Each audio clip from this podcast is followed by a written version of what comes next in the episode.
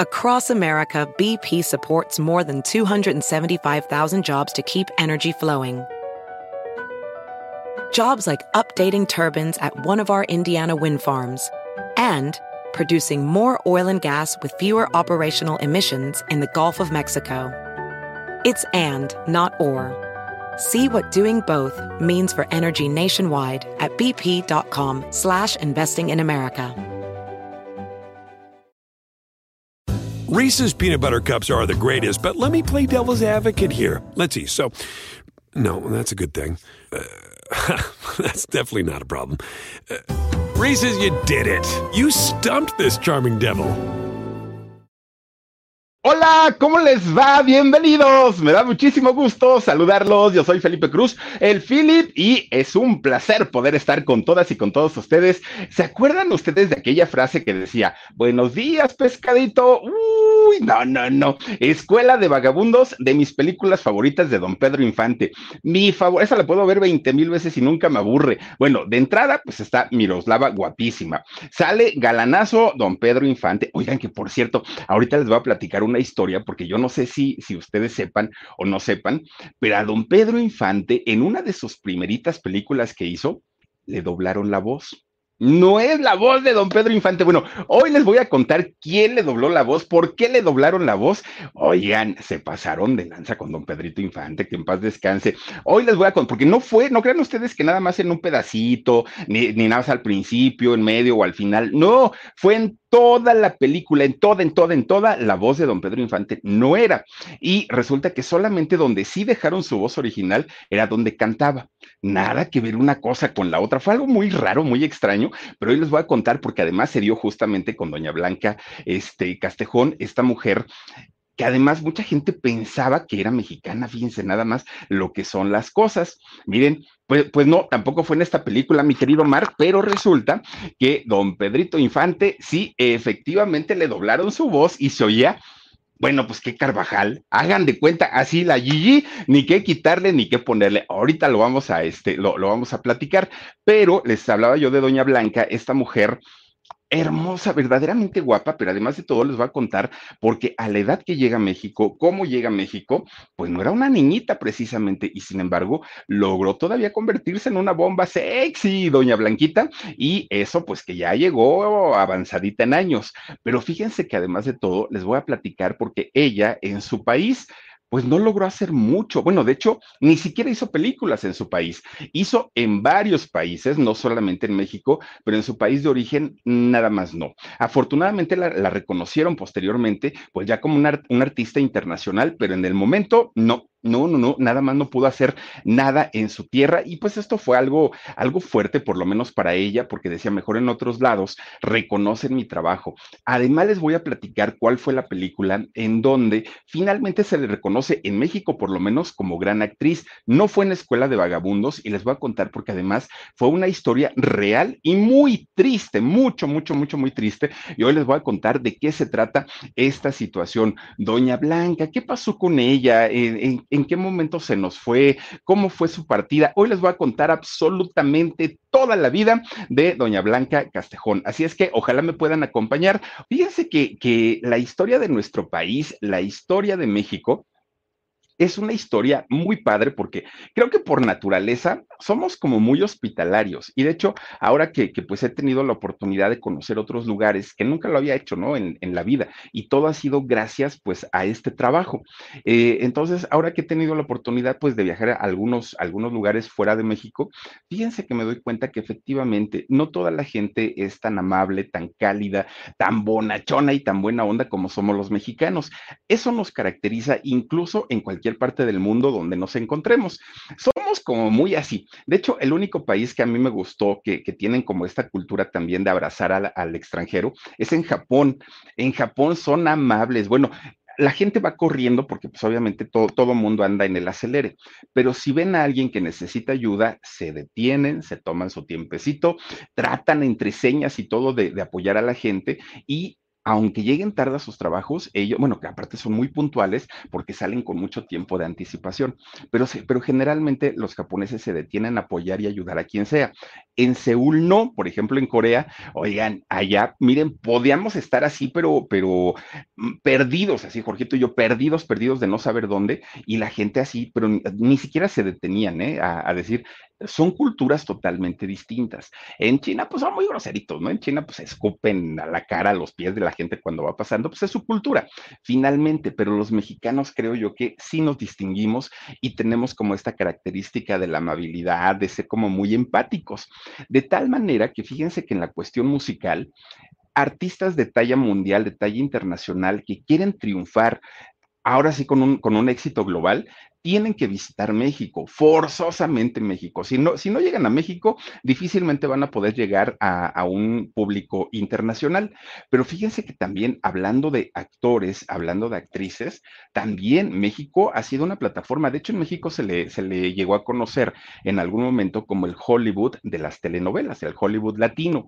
¿Por qué? Porque todas las telenovelas salían de México para el mundo, todas, todas llegaban a Rusia, llegaban a Japón, llegaban a todos los países y muchos actores, artistas, ¿no? Llegaban a México buscando una oportunidad, como ahora lo hacen buscando una oportunidad en, en Hollywood. Pues resulta que la mayoría de los actores que llegan a México eh, o actrices que llegaron a México, llegaron muchos de ellos buscando una oportunidad.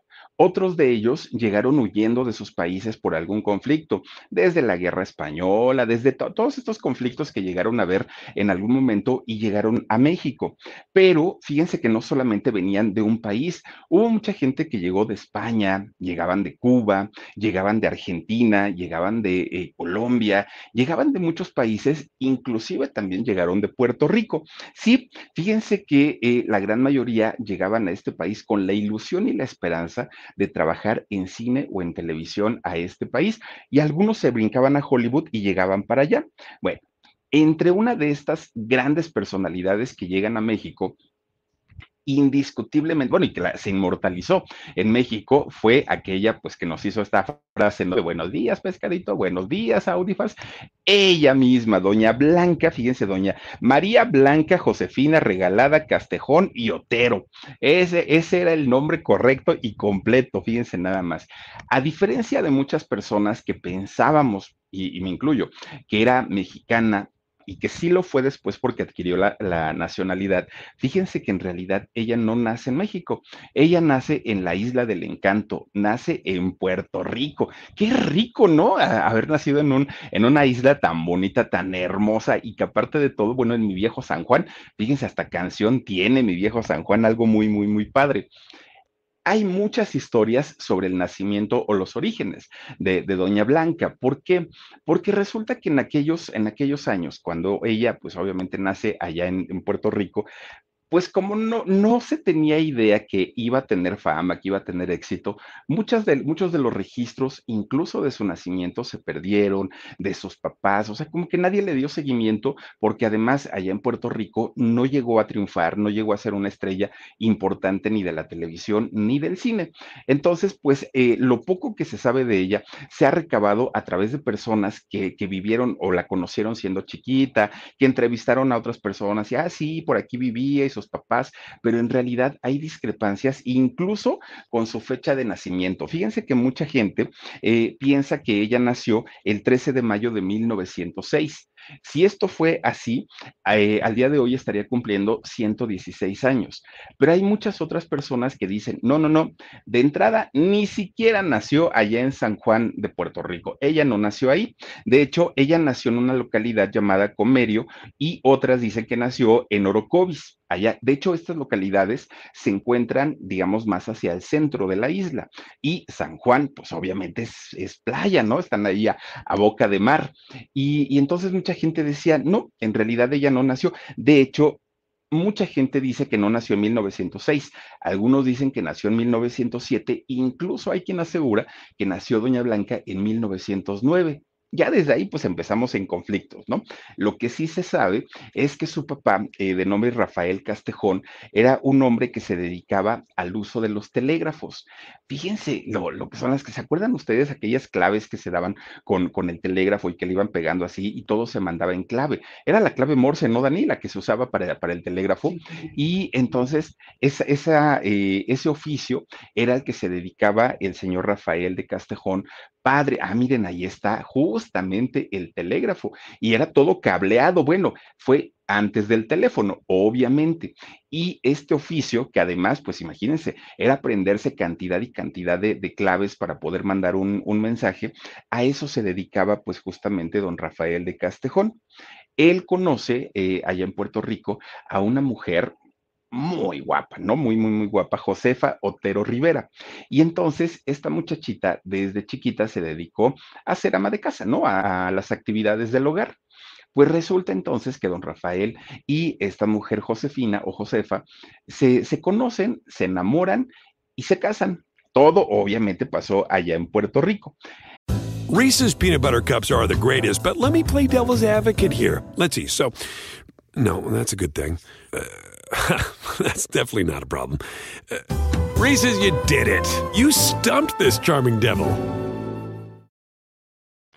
Ellos eh, pues empiezan a, tener pues ya su, su, formación como familia y eh, tienen a su primera hija. De hecho, lo que se cree también es que solamente tuvieron a una hija. No hay registros de, de hermanos de Blanca, pero pues tampoco queda descartado porque en realidad todos esos registros pues a final de cuentas ya ni existen.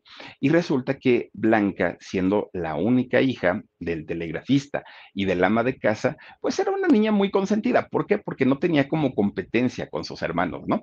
Entonces, pues al ser hija única, procuraban consentirla y darle todo, todo, todo lo que la niña quería. Entonces, desde chiquita, cuando llegaban estas compañías de teatros ambulantes allá a Puerto Rico, o mismas compañías puertorriqueñas, ¿no? Blanquita, siendo muy, muy, muy chiquitita, iba, ¿no? Y, y le decía a su mamá, llévame, yo quiero ir al teatro. Y ahí tienen que doña Josefa, pues agarraba, le pellizcaba el gasto y llevaba a su niña al, al, teatro.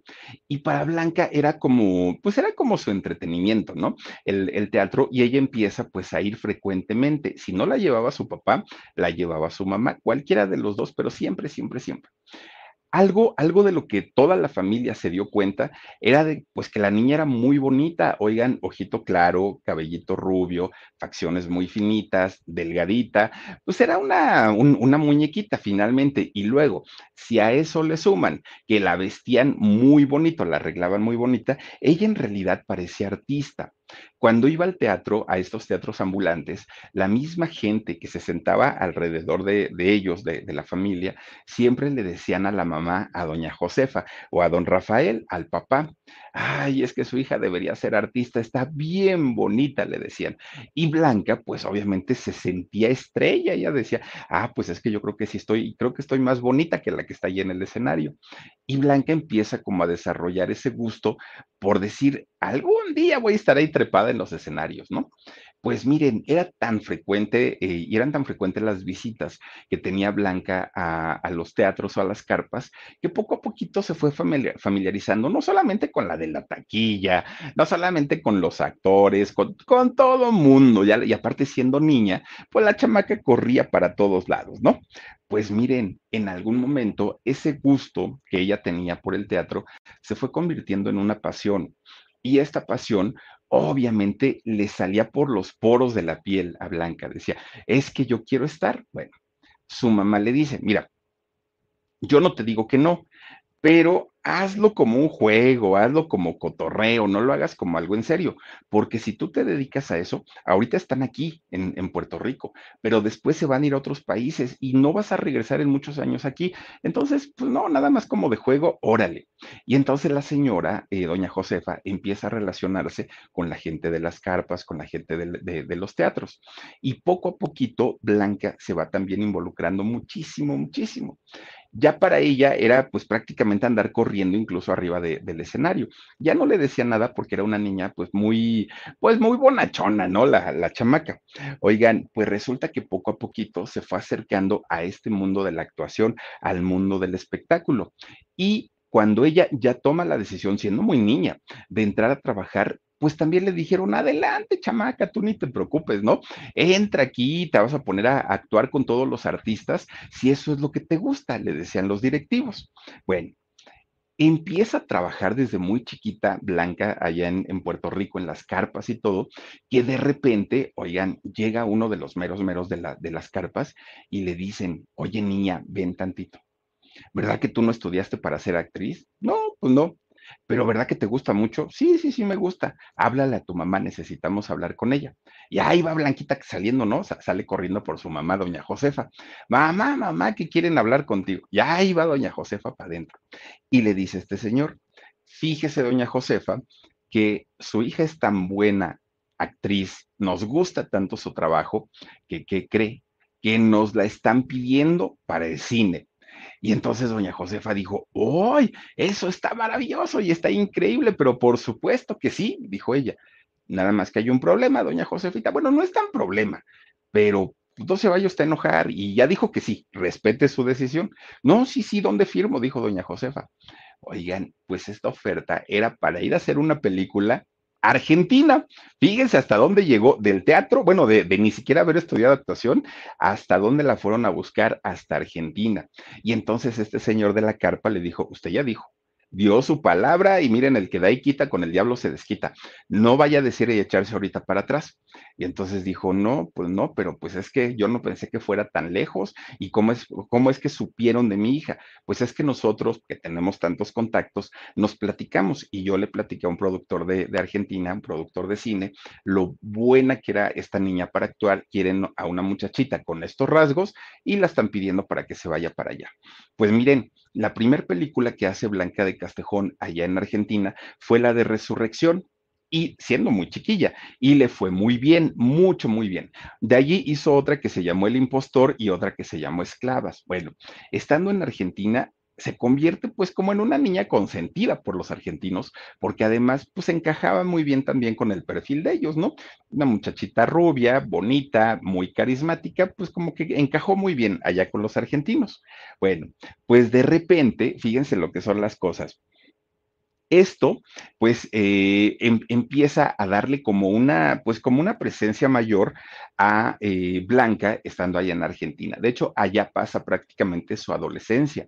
Cuando entra ya finalmente a la juventud, fíjense que ella tendría por ahí ya de unos 20, entre 18 y 22 años más o menos, tendría por ahí de los años 30, cuando, pues fíjense nada más, allá en Argentina ya se había convertido en una actriz juvenil, en una actriz de importancia, ya los argentinos la consideraban prácticamente como, como una actriz de su, de, su país, y resulta que le, le sucede lo mismo le hablan a, Blanquita y le dicen, Blanca, te están solicitando, pero ahora para que vayas a Uruguay.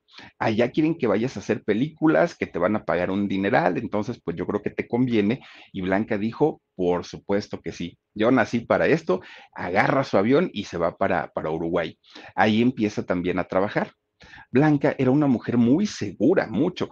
Obviamente, si, si ella sin haber estudiado actuación logra entrar a las carpas, de las carpas la buscan de otro país, de Argentina la buscan para Uruguay, ella se sentía obviamente toda una figura, sentía que era muy bonita, que era una muy buena actriz y entonces se sentía con toda la confianza para ir a Hollywood. Ella dijo, yo tengo que llegar a Hollywood y ahí voy a trabajar. ¿Con quién? quién sabe, pero de qué voy a hacer ahí, algo lo voy a hacer agarra su avión de Uruguay y vuela para Los Ángeles, allá en Estados Unidos.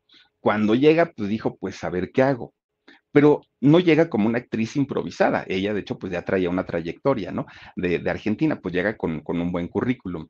Y entonces, cuando eh, le empiezan a hacer ofrecimientos para trabajar, fíjense nada más con quién trabaja. Trabaja nada más ni nada menos que con doña Lupita Vélez, de esta mujer de la que hablamos, de, así de bragada, esta mujer de un carácter muy fuerte actúa con ella, pero también actúa con Don Tito Guizar. Oigan, Don Tito Guizar, que a mí me, me encanta Don Tito Guizar, fue el que hizo el, el papel del abuelito de Marimar, fíjense. Perdón por mis referencias, ¿no? Pero bueno, Don Tito Guizar, allá en el Rancho Grande, no, no, no, un personaje, ¿no? Don Tito, pues con, con ellos dos actúa Doña Blanca de Castejón. Y entonces empieza a trabajar, por ahí eran de los años 30, ¿no? Cuando, cuando empieza a trabajar ahí en Hollywood. Bueno, estando ahí en Hollywood, de pronto un día le hablan a, Blanquita y le dicen a Blanquita, oye, mija, pues es que queremos proponerte algo, pero no sé si quieras o si aceptes, te vemos en tal lugar y lo platicamos. Y dijo Blanca, ay, no, pues, pues yo mi máximo era llegar a Hollywood, ya llegué a, a Hollywood, y ahora qué sigue. Y entonces resulta que eran nada más ni nada menos que ejecutivos de la compañía Walt Disney. Y entonces, pues Blanquita se queda así como que, ay, ¿para qué me quieren? No, pues como para hacer, hacerla de una princesa o de qué, pero pues en, en aquellos años Disney mayormente hacía películas animadas. Y entonces Blanquita decía, pues está bien, yo trabajo para ustedes, pero díganme qué tengo que hacer. Mira, estamos por sacar la película de Blanca Nieves y los siete enanos, obviamente animada. Pero imagínense, fue la primera versión, yo creo, de esta, de, de esta película. Y le dicen, y necesitamos que esta película llegue a todo el mercado latino. Y para eso necesitamos hacer el doblaje. Y tú, Blanquita, nos gustas para que hagas a uno de los personajes. No, no es a Blancanieves, porque pues a Blancanieves la va a ser una, una muchachita muy jovencita, pero sí queremos que hagas a la reina, al personaje de la reina. Bueno, pues Blanca nunca había hecho este doblaje y déjenme les platico que el doblaje no es nada sencillo, nada, nada, nada. Obviamente hay que llevar el tiempo, el timing y eh, hay que llevar la sincronía, ¿no? El, famoso sync que le llaman ahí en el, en el doblaje. No es tan, tan, tan fácil y de hecho el doblaje, digo, si hay alguien aquí que se dedique a eso, pues, pues eh, no me dejará mentir. Reese's peanut butter cups are the greatest, but let me play devil's advocate here. Let's see. So, no, that's a good thing. Uh, that's definitely not a problem. Uh, Reese's, you did it. You stumped this charming devil. Ponen un atril, que es un atril muy largo, y en este atril ponen dependiendo el número de, personajes que salgan en la escena que van a, grabar, pueden poner cuatro, cinco o seis personas al mismo tiempo. A cada uno le dan su hojita, ¿no? del diálogo. Y entonces estos actores o, pues sí, actores y actrices de doblaje, al mismo tiempo, no crean que es uno por uno ni separado, al mismo tiempo hacen el diálogo, todos ellos. ¿Qué quiere decir esto? Que si alguno de ellos se equivoca, pues hay que repetir todo. Y los actores que sí lo hicieron bien empiezan a molestarse y empiezan a, pues, con, a echarle, ¿no? La tierra y montón a la que se haya o al que se haya equivocado. No es sencillo hay que prepararse para ser actor de doblaje, no es tan fácil. Pues Blanquita, sin saber nada de doblaje, se aventó a ser el, personaje de la reina ahí en esta película de Blancanieves. Pero fíjense nada más que también cuando sale la película de Dumbo, el elefante volador, bueno, salía una elefantita de nombre Gigles y esta elefantita también fue doblada con la voz de Doña Blanca de Castejón, una mujer que tenía una versatilidad tremendo, tremenda, tremenda una vez que ya había hecho películas en Hollywood, que ya había hecho doblaje también allá en Hollywood, dijo doña Blanquita de Castejón, bueno, pues creo que ya, o sea, a lo que venía ya lo hice, ¿no? Que era venir a trabajar, que era venir a chambear y a demostrarme, pues que sí podía. Pues me regreso a Argentina, pues digo, tengo que, que volver a trabajar allá y a ver, pues, qué me ofrecen ahora, que ya vengo de Hollywood, seguramente ya me van a pagar, pues, pues, dinerito llega para allá, para Argentina, sigue trabajando, sigue haciendo películas. Bueno, cuando cumple ella 36 años, 35, 36, dijo, ya me aburrí. ¿No? Está muy bonito Argentina, yo aquí crecí, aquí hice mi carrera, pero como que ya, o sea, necesito aire nuevo. Y entonces, pues se le ocurre viajar a lo que era el Hollywood chiquito, ¿no? A la Ciudad de México o al Distrito Federal de aquel momento. Y Blanca, sin conocer a nadie, sin, o sea, ahora sí que ella llegó nada más a la aventura, dijo, pero traigo mi, mi, currículum ahora más grande que cuando llegué a Hollywood, porque ahora ya trabajé en Hollywood, ya trabajé en Disney, ya trabajé en Argentina, en Uruguay, bueno, pues, ¿qué más me falta? Con ese currículum llega al Distrito Federal y miren, para, para su buena suerte de Blanquita, que ella ya no estaba tan chiquita, ¿no? Ya tenía 36 años, pero para su buena suerte, la época de oro del cine mexicano estaba en todo su esplendor. Era el, el momento cumbre de, de la época de oro pues no le costó nadita de trabajo, nadita de trabajo entrar a trabajar con eh, los grandes actores, grandes directores de aquella época, que cuando ella empieza a hacer cine en México ya eran los años 40. En los años 40 ya, habían ya había pasado la época de las películas rancheras. Ya ven ustedes que la, la primera película considerada como la primera película de la época de oro del cine mexicano fue aquella de Allá en el Rancho Grande. Después de esta película, la mayoría de las que se hicieron todas eran de rancheros, todas eran como de charros, ese era el tipo de películas. Después eh, llegan las películas que eran como de arrabales, de vecindades, nosotros los pobres y todas estas películas, ¿no? Pero cuando pasan estas películas también ya como de moda dentro del, mismo cine mexicano, llega otro, otro formato de películas que eran las películas como dramáticas, como más novelas, eh, la, las que empezaron a hacerse, y es justamente en esta década de los 40 que Blanca de Castejón empieza a trabajar y empieza a hacer las películas aquí en México. Bueno, pues resulta que por ahí de 1943 hace La razón de la culpa, una película pues que mm, tuvo su éxito, sí, claro, pero pues Blanquita pasó así como, ah, no trabaja mal, no es, no, no es mal parecida a la muchacha, pero pues como que no tuvo tanta importancia. De hecho, esa fue la primera película que ella hizo aquí en México, con don Andrés Soler y con Pedro Infante pero Pedro Infante todavía no era el figurón, ¿no? Así el figurón eh, tremendo. Resulta que en esta película, fíjense nada más, La razón de la culpa de 1943, es el único papel, el único personaje que hizo don Pedrito Infante siendo no un mexicano. Se supone que la historia de esta película es de un joven español, un jovencito español que había recibido una herencia aquí en México. Entonces tiene que dejar su, su país, tiene que dejar España, visitar México y aquí en México, pues digamos que se encuentra con el amor de su vida, ¿no? Pues resulta que en esta película, Pedro Infante, siendo un español, Oigan, pues le lo pusieron a hablar en español y no daba una, igual que yo. O sea, decía, pues no puedo, no. Imagínenselo todo rancherote a don Pedro Infante, ¿no? Pues de allá del Merito, Sinaloa, y de pronto poniéndolo a hablar en, en, ahora sí que en español, le, él no daba el ancho. Y entonces, pues el productor, muy preocupado, porque decía, ¿cómo le vamos a hacer para, para que Pedro Infante suene como un español? No le hallamos y no le hallamos. Pues total, lo único que se les ocurrió, y eso porque Blanca de Castejón ya había hecho doblaje, ella es la que les dice, bueno, pues cuando, cuando quieren cambiar las voces, lo que se utiliza es el doblaje. Y resulta que Pedro dijo, no, no, no, no, no, a mí no me anden cambiando la voz. Y le dijeron, Pedrito, no te preocupes, es por tu bien y es por el bien de la película y es por el bien de todos. Además, cuando tú cantes, te vamos a dejar tu voz original. Y dijo Pedro, ¿y a quién van a poner en mi lugar? Bueno, la voz va a ser escuchada de un actor llamado Jesús Valero. Y entonces cuando empiezan a escuchar ya el doblaje de, en la voz de Pedro Infante, bueno, don Pedrito Infante decía, trágame tierra, no puede ser, me oigo muy feo.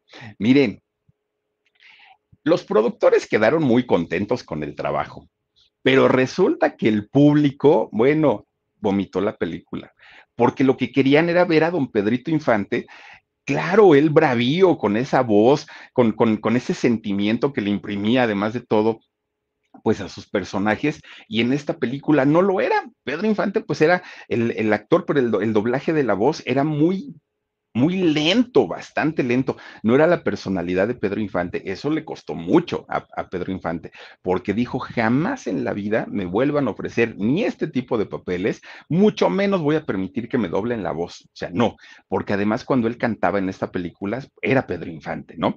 gallardo, con ese, ese, ese vocerrón, coquetón, y volvía a hablar en sus diálogos, ay Dios, se escuchaba tan, tan, tan feo don Pedro Infante, pero es en esta película, él ya había hecho algunas participaciones, algunas películas, pero todavía estaba así como que su carrera entre que sí y entre que no.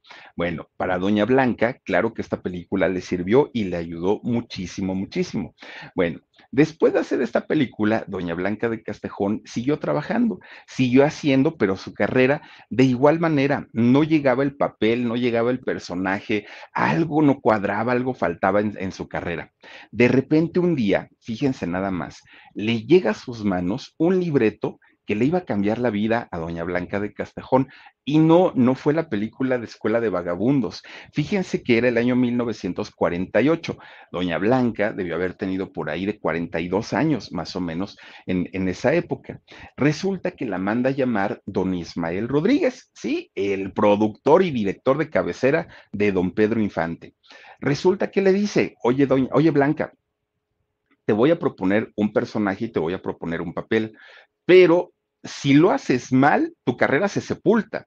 Y si lo haces bien, todos los productores van a volver a, van a voltear a verte y probablemente de aquí despegue tu carrera al cielo, le, dije, le, dijo don Ismael.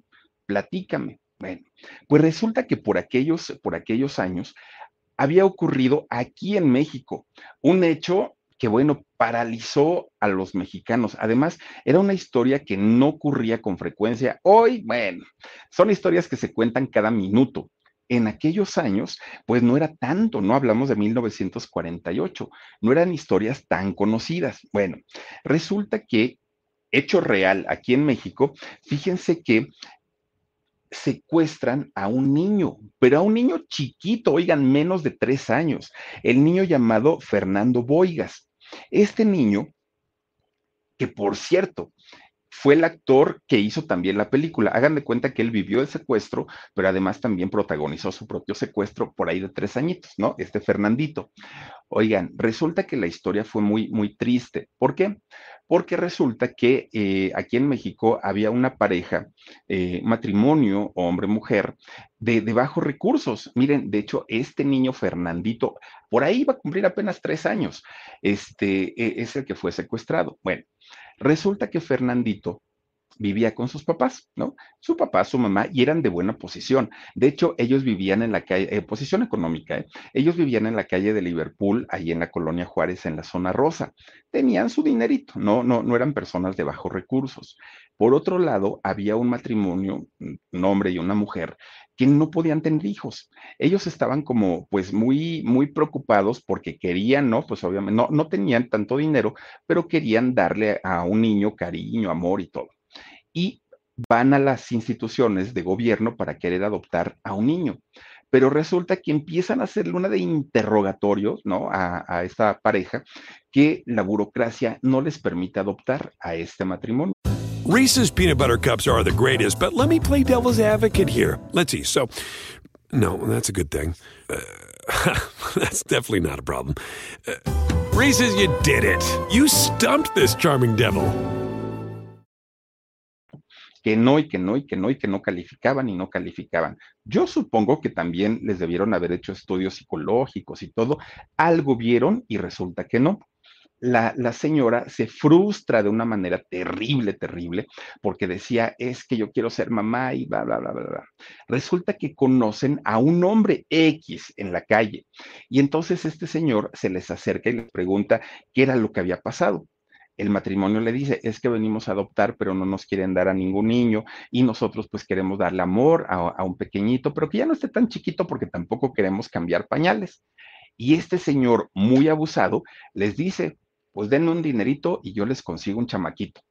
Y entonces, en aquel momento, esta familia le paga a este individuo mil pesos, mil pesos de aquellos años, ¿no? Y entonces este señor recibe el dinero. Pues miren, ni tardo ni perezoso, este dijo, pues voy por ahí de la zona rosa, hay un montón de chamacos que luego andan jugando en la calle y sus papás ni les ponen atención. Pues resulta que al que se les atravesó fue Fernandito, fue este niño. Este hombre llega, le tapa la boca al niño y se echa a correr. Vámonos, ¿no? Se peló. Oigan, pues va y se los entrega a estos señores. Estos señores que, le pagaron sus mil pesos se quedan felices de la vida porque pues ya tenían a su, a su niño, ¿no? A final de cuentas ya estaban con, con Fernandito. Bueno, la familia que, aparte era familia adinerada, los verdaderos padres de Fernandito, empiezan a poner carteles por toda la ciudad, por toda la ciudad, ofreciendo una recompensa. Y la familia, como era muy católica, ponían una Virgen de Guadalupe de un lado y del otro lado la foto del niño Fernandito. Fíjense, fíjense ustedes que fue más o menos como, como el caso de Polet, de, de, esta niña que desafortunadamente murió, en donde se hizo el caso tan mediático que, bueno, todo mundo hablaba del caso de Fernandito, todo mundo pues oraba, pedía porque el niño regresara. La Virgen obviamente fue, fue un elemento fundamental para que este niño por fin eh, en algún momento regresara a su casa. Esta historia de Fernandito movilizó a toda la ciudad, a toda la ciudad, patrullas, eh, todo el cuerpo de policías estaban pues obviamente en la búsqueda de, Fernandito, ¿no? Mientras los papás seguían ellos eh, pegando y pegando y pegando eh, pues los carteles para ofrecer una recompensa, porque además ofrecían una recompensa de mucho dinero. Además de todo, en aquellos años iba a haber elecciones, elecciones de, políticas. Y entonces el gobierno, pues lo vio como una oportunidad, porque ellos decían, si en verdad, miren, por Fernandito pagaron mil pesos, la recompensa era de cinco mil, pues era un dineral, ¿no? Entonces el, gobierno decía, si queremos ganar las elecciones, tenemos que hacer una buena obra, aunque sea la única, dijeron. Entonces hay que encontrar a Fernandito sí o sí. Bueno, pues resulta que el caso más escandaloso, más mediático, el que se llevó toda la prensa, pues obviamente eh, era el caso de, Fernandito. Resulta que este niño estuvo cautivo. Miren, a final de cuentas, logran encontrarlo, logran rescatarlo y logran dárselo a, sus papás. Pues don Ismael Rodríguez dijo, esta, esta historia, que además fue espantosa, me sirve para una película. Entonces, él contacta a los papás de Fernandito y les cuenta también todo el argumento. Los papás de Fernandito le dicen, sí, a don Ismael, pues usted es el mero mero del cine, llévese al chamaco y que el chamaco actúe como Fernandito. Y entonces el niño se convierte pues en, en el protagónico, ¿no? De esta película. Bueno, pues resulta que cuando cumple tres meses el niño de haber sido rescatado, es cuando se estrena esta película. Se estrenó en aquellos años en el cine Savoy, y el cine Savoy al día de hoy es un cine de, muchas X, ¿no? Ahora se, pasan películas para adultos en el famoso cine Savoy. En aquellos años el cine Savoy era un cine familiar y ahí se estrenó eh, la, película de, Fernandito. Bueno, y también en el cine Buena Vista, ¿no? Ahí también, este, Linda Vista perdón. Ahí es donde se estrena esta película. Fue un exitazo y Doña Blanca de Castejón que hace precisamente a la mamá de, Fernandito, se consolida en México como una actriz importante. Ya no la veía nada más, ah, pues como una señora de cara bonita, como una señora elegante y ya con personajes. No, a partir de ese momento, los mexicanos vieron en Doña Blanca de Castejón a una verdadera actriz, a una mujer, pues que había robado lágrimas y el corazón de mucha, mucha, mucha gente. De hecho, sale también con ella Isabel Corona, esta gran actriz que hacía, digamos, la contraparte, ¿no? De, una la buena y otra la mala. La película fue un trancazo, fue un exitazo. En aquellos años el secuestro no era nada común, era muy raro, ¿no? Que se escucharan estos temas por lo mismo la gente se alertó muchísimo. A partir de ahí, también empiezan a correr muchas versiones en donde decían, chamaco, si no te portas bien, ahí viene el robachicos. ¿Por qué? Porque se hizo tan famosa y tan popular esta, eh, esta película y esta historia de Fernandito que muchos niños empezaron a tenerle miedo al famoso robachicos. Bueno, pues resulta que todo el drama que había implicado el caso de Fernandito, todo lo había impreso o lo había imprimido o impreso, es impreso, perdón, eh, lo había impreso don Ismael Rodríguez en esta película, que a la parte él era experto, experto para sacarnos lágrimas, don, don Ismael Rodríguez, ¿no? Fíjense que eh, el, cartel que anunciaba eh, la búsqueda de, de, este muchacho Fernandito, el real, el que se ocupó para los periódicos, para los noticieros, para todo, fue el mismo que se ocupó para darle publicidad a esta película. Fíjense lo que son las cosas, ¿no? Bueno, ahora sí, ya finalmente, doña Blanca, siendo una actriz consolidada, pues ella dijo, ahora sí, mi estatus como actriz me lo respetan porque me lo gané a pulso. Pues efectivamente, fíjense ustedes que desde ahí hizo otras películas como Nosotras las taquígrafas, que las taquígrafas eran, uy, bueno, pues eran ahora son las famosas secretarias. En aquellos años, las taquígrafas eran quienes escribían con estos símbolos de palitos, bolitas y todo esto, y eran muy, muy, muy pues digamos, su, su, profesión era como muy bien vista, ¿no? Además de todo, eran mujeres muy elegantes y todo. Hizo una película sobre esto. Hizo otra que se llamó Mamá nos quita los novios, pero en donde ya Doña Blanca, digamos que se consolidó y se ganó el amor y se ganó el corazón de la mayoría de los mexicanos fue en el año 1955, cuando hace la película Escuela de Vagabundos. Y no fue solamente Blanca de Castejón, fue Miroslava, fue, ay, ¿cómo se llama la mamá de la chimoltrufia? Anabel Gutiérrez, fue doña Anabel Gutiérrez, don Pedrito Infante, don Oscar Pulido, don este Ortiz de Pinedo, papá, o sea, vamos, todos los actores que salieron en, en aquella eh, película, pues obviamente se fueron para el cielo. Fíjense ustedes que Doña Blanca de Castejón logra ganar un premio Ariel como este, mejor actriz, eh, pues obviamente como, como eh, actriz femenina en aquellos premios este, Ariel, que de hecho en aquellos años ganarse un premio Ariel tenía un peso impresionante. En algún momento dejaron de tener tanta importancia los premios, premios Ariel, pero en aquellos años eran de lo, de lo mejorcito. Y resulta que Doña Blanca se gana uno justamente por su participación en esta película. Cuando llega, eh, ella siguió haciendo más películas después de, de Escuela de Vagabundos, pero cuando llega 1963, Blanca de Castejón hizo una película llamada Los signos del zodiaco con doña Angélica María, que por cierto ayer hablamos de ella, y con doña Kitty de Hoyos. Fíjense que esta película de Los signos del zodiaco se convierte en la última película de Doña Blanca de Castejón la última.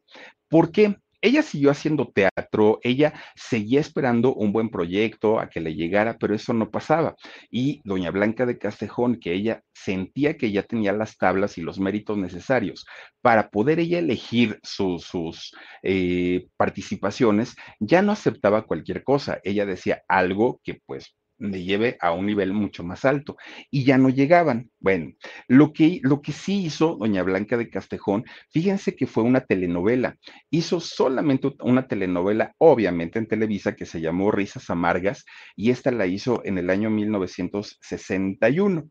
Bueno, una mujer que combinó ser actriz de doblaje, ser actriz de cine, actriz de televisión, actriz de teatro, una mujer bastante, bastante trabajadora y además de todo, quienes la conocían siempre hablaban y se expresaban de ella como una mujer muy eh, centrada, como una mujer bastante, bastante, bastante alivianada, ¿no? Que, que, que no se sentía estrella.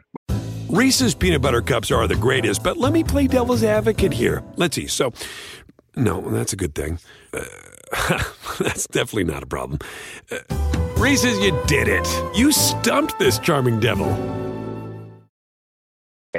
Con tanto trabajo que hizo doña Blanca de Castejón prácticamente desde que era chiquita, pues podía llevar una vida holgada, no vivió con, preocupaciones, no estuvo en la pobreza, doña Blanca pues tenía sus suficientes ahorros como para vivir bastante, bastante bien.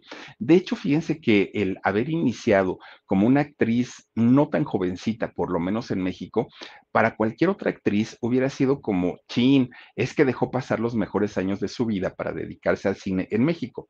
Para Doña Blanca no fue así, porque todos los papeles que le daban eran de señora elegante. Y ella decía, bueno, pues si tener el cabello rubio me sirve, pues adelante. Si tener los ojos claros, si tener una figura delgada, si tener mis, rasgos finos me sirven para algo, pues ¿por qué no hacerlo, no? Y si la sonrisa pues es cautivadora, pues adelante. Y entonces es cuando eh, se convierte prácticamente en México como una sex symbol madurita. Así es como, como fue considerada en aquel momento pues doña, doña Blanca de Castejón. Bueno, fíjense, la película esta, regresando un poquito, la película esta de, Escuela de Vagabundos tuvo tanto, tanto éxito y hasta se me estaba olvidando, oigan, hicieron un, un, remake de esta película, hicieron una segunda versión que fue por ahí de los años 60 y la hizo don Mauricio Garcés a mucha gente que le encanta el trabajo, o, sí, de, don Mauricio Garcés, pues les causaba risa, la película está entretenida. ¿Cómo se llamaba? Un criado, un criado malcriado, creo que era el, nombre de la película. Oigan, mucha gente decía que muy padre pero si comparábamos entre un Pedro Infante y un Mauricio Garcés, oigan, no nos pongan en, esas comparaciones. Yo creo que la mayoría de la gente se iba por don Pedrito Infante, que tenía todo, cantaba, bailaba. Bueno, aquella, aquella escena de la nana pancha, ¿se acuerdan ustedes? El criado malcriado, miren, es, es, es esta película. Bueno, pues, pues resulta que Doña Blanca de Castejo, ella ya no estuvo en esta segunda, segunda versión, pero finalmente fue el éxito, ¿no? Que tuvieron en aquel momento todos. Imagínense cómo iban a competir contra una Miroslava, cómo iban a competir contra una Anabel Gutiérrez, contra Pedro Infante, contra la, la mismísima Blanca de Castejón. Era imposible, no se podía.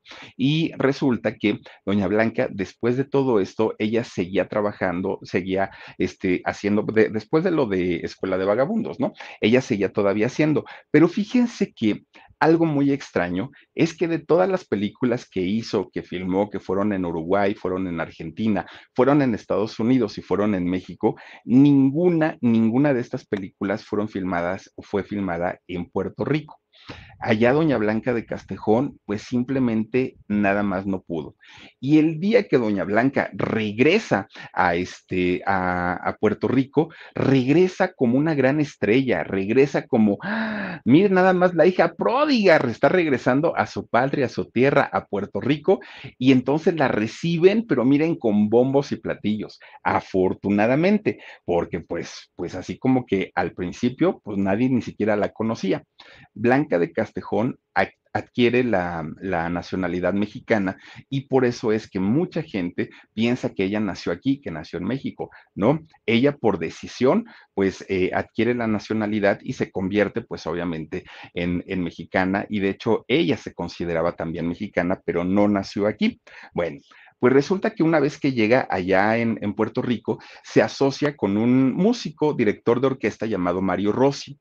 Con este señor fundan una compañía teatral ya, eh, de comedias sintéticas. Fíjense que ellos empiezan a poner obras populares allá en Puerto Rico para llevarla y acercar el teatro a personas que no tuvieran pues la posibilidad de, de tener dinerito e ir y eran obras económicas. Y Doña Blanca dirigía, pero también actuaba allá en Puerto Rico.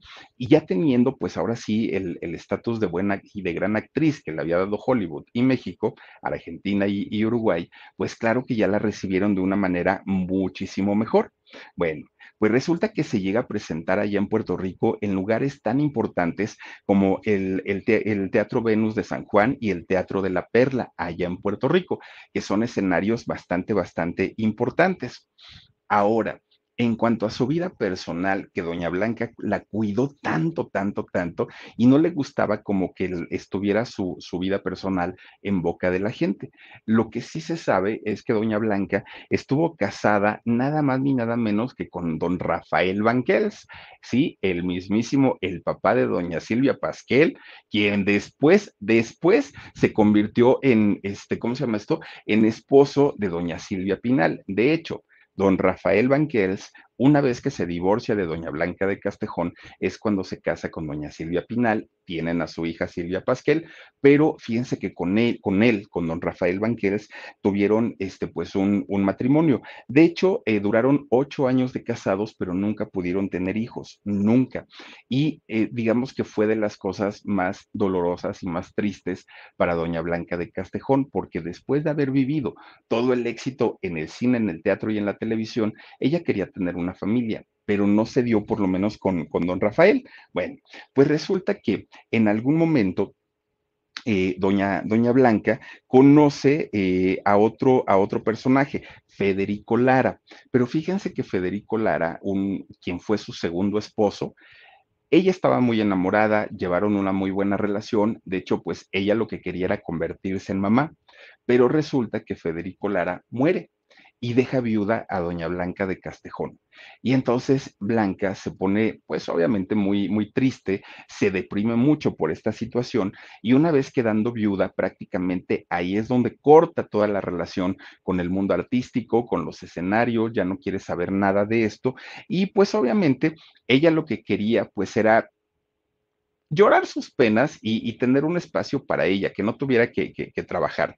Bueno, pues la gente no entendía y decían, ¿por qué se alejó Blanquita? Pues si Blanquita tenía su, su éxito, la gente y el público lo quiere y ya tiene un gran nombre y su nombre es respetado como actriz, pero pues miren, Blanca sabía en realidad qué era lo que pasaba y era el dolor por, el, por, la muerte de su esposo.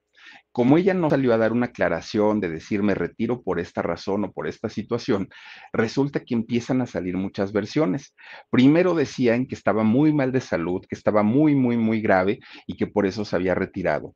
Luego también dijeron que como ya había terminado la época de oro del cine mexicano y que este final de, de la época de oro dejó sin trabajo a muchos actores, a muchos productores que ya no quisieron seguir trabajando en las nuevas películas, que ya no formaron parte de la época de oro, pues decían, por eso se retiró también.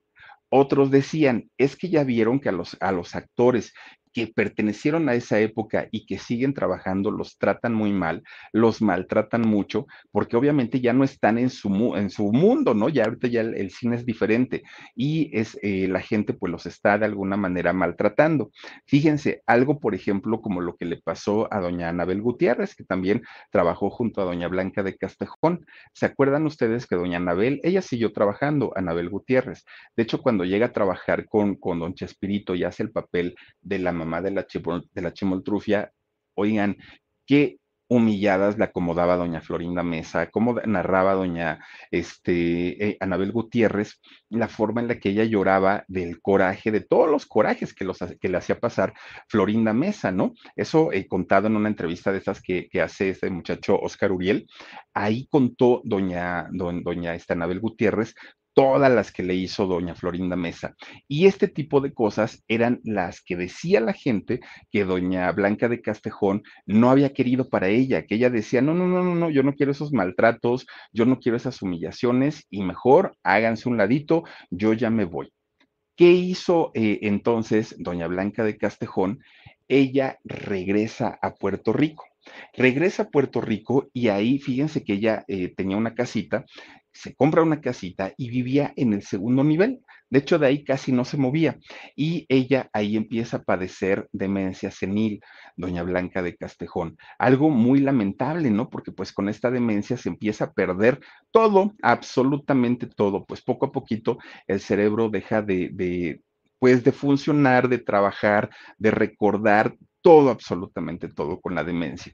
Y entonces eh, esta, esta enfermedad, ahora sí enferma, doña Blanca de Castejón, hace que pues prácticamente se quede ahí en su, en su casa, en el segundo piso de, de su casita en el barrio de Lo Más Verdes de allá de, de, de, Puerto Rico. Nunca más volvió a México, según lo que se sabe. Y bueno, pues solamente lo que le quedó hacer a doña Blanca de Castejón fue esperar su muerte, una muerte que le llegó el 26 de diciembre de 1969. Apenas tenía 62 años, era una mujer verdaderamente joven. Fíjense que al día de hoy no hay hay una eh, causa oficial del fallecimiento. Esto de lo de la demencia es algo que, pues la gente dice que ocurrió de esa manera, pero que en realidad pues no, no, no se puede confirmar, ¿no? Que haya sido por, por la demencia. Bueno, al no tener ella herederos, porque no tuvo hijos, porque no se sabe de la familia, porque prácticamente fue una mujer que se la pasó viajando por todos lados y no se conoce eh, familia, pues no hay quien salga a desmentir la información de doña Blanca de Castejón. Se sabe poco, ¿no? Acerca de su vida, acerca de su muerte. Lo más que sabemos, pues, es acerca de, lo, de las películas o los trabajos en los que ella participó. Bueno, al día de hoy, tal vez el nombre de Doña Blanca de Castejón no sea tan, tan, tan, tan conocido o tan recordado por las nuevas generaciones, pero basta preguntarle a los papás, a los abuelitos, oigan, ¿se acuerdan del pescadito? Buenos días, pescadito. Indiscutiblemente, papás, mamás, abuelitos, todos sabemos perfectamente quién es Doña Blanca de Castejón y se le recuerda por la contribución que hizo, obviamente, en el cine Fíjense ustedes que a doña Blanca de Castejón se le nombró hace poco en un libro en donde se hablaba acerca de todos los famosos. Es, un libro, de hecho, que se hace en Puerto Rico, en donde este, se llama El legado de Puerto Rico en Hollywood. Ahí se habla de los famosos olvidados y obviamente se menciona el nombre de Doña Blanca de Castejón, esta importante actriz. 33 películas fueron las que hizo, 23 de ellas las hizo en México en 20 años de trabajo que estuvo en México, hizo esas 23 películas. Solamente hizo una sola telenovela, hizo muchas obras de teatro, ganó un premio Ariel, obviamente aquí en, México, y al día de hoy, pues sí, las generaciones que ya tenemos algunos ayeres, la recordamos y la recordamos con muchísimo, muchísimo cariño. Pues miren, una referencia indiscutible de la época de oro del cine mexicano, doña Blanquita de Castejón, que en paz descanse, y que por lo menos, miren, yo, yo, les voy a decir algo, no, vi un pedacito de esta película que les decía yo, este, del, niñito, desde Fernandito, no la he visto completa, pero sí la voy a ver completita porque está muy interesante y más sabiendo que era un caso real, un caso de un secuestro verdadero, es algo espantoso y tenebroso que ojalá nunca, nunca, nunca se repita ni en México ni en cualquier otro país. Pero bueno, pues ahí estuvo doña Blanquita de Castejón, le mandamos besos hasta el cielo y pues miren, descanse en paz. Pues bueno, hasta aquí quedamos con la historia de esta importantísima actriz y ahora por lo pronto descansen rico, sueñen bonito y nos vemos hasta mañanita. Mm, besos, adiós. Across America, BP supports more than 275,000 jobs to keep energy flowing. Jobs like building grid scale solar energy in Ohio and producing gas with fewer operational emissions in Texas. It's and, not or. See what doing both means for energy nationwide at bp.com slash investing in America. Reese's peanut butter cups are the greatest, but let me play devil's advocate here. Let's see. So, no, that's a good thing. Uh, that's definitely not a problem. Uh, Reese's, you did it. You stumped this charming devil.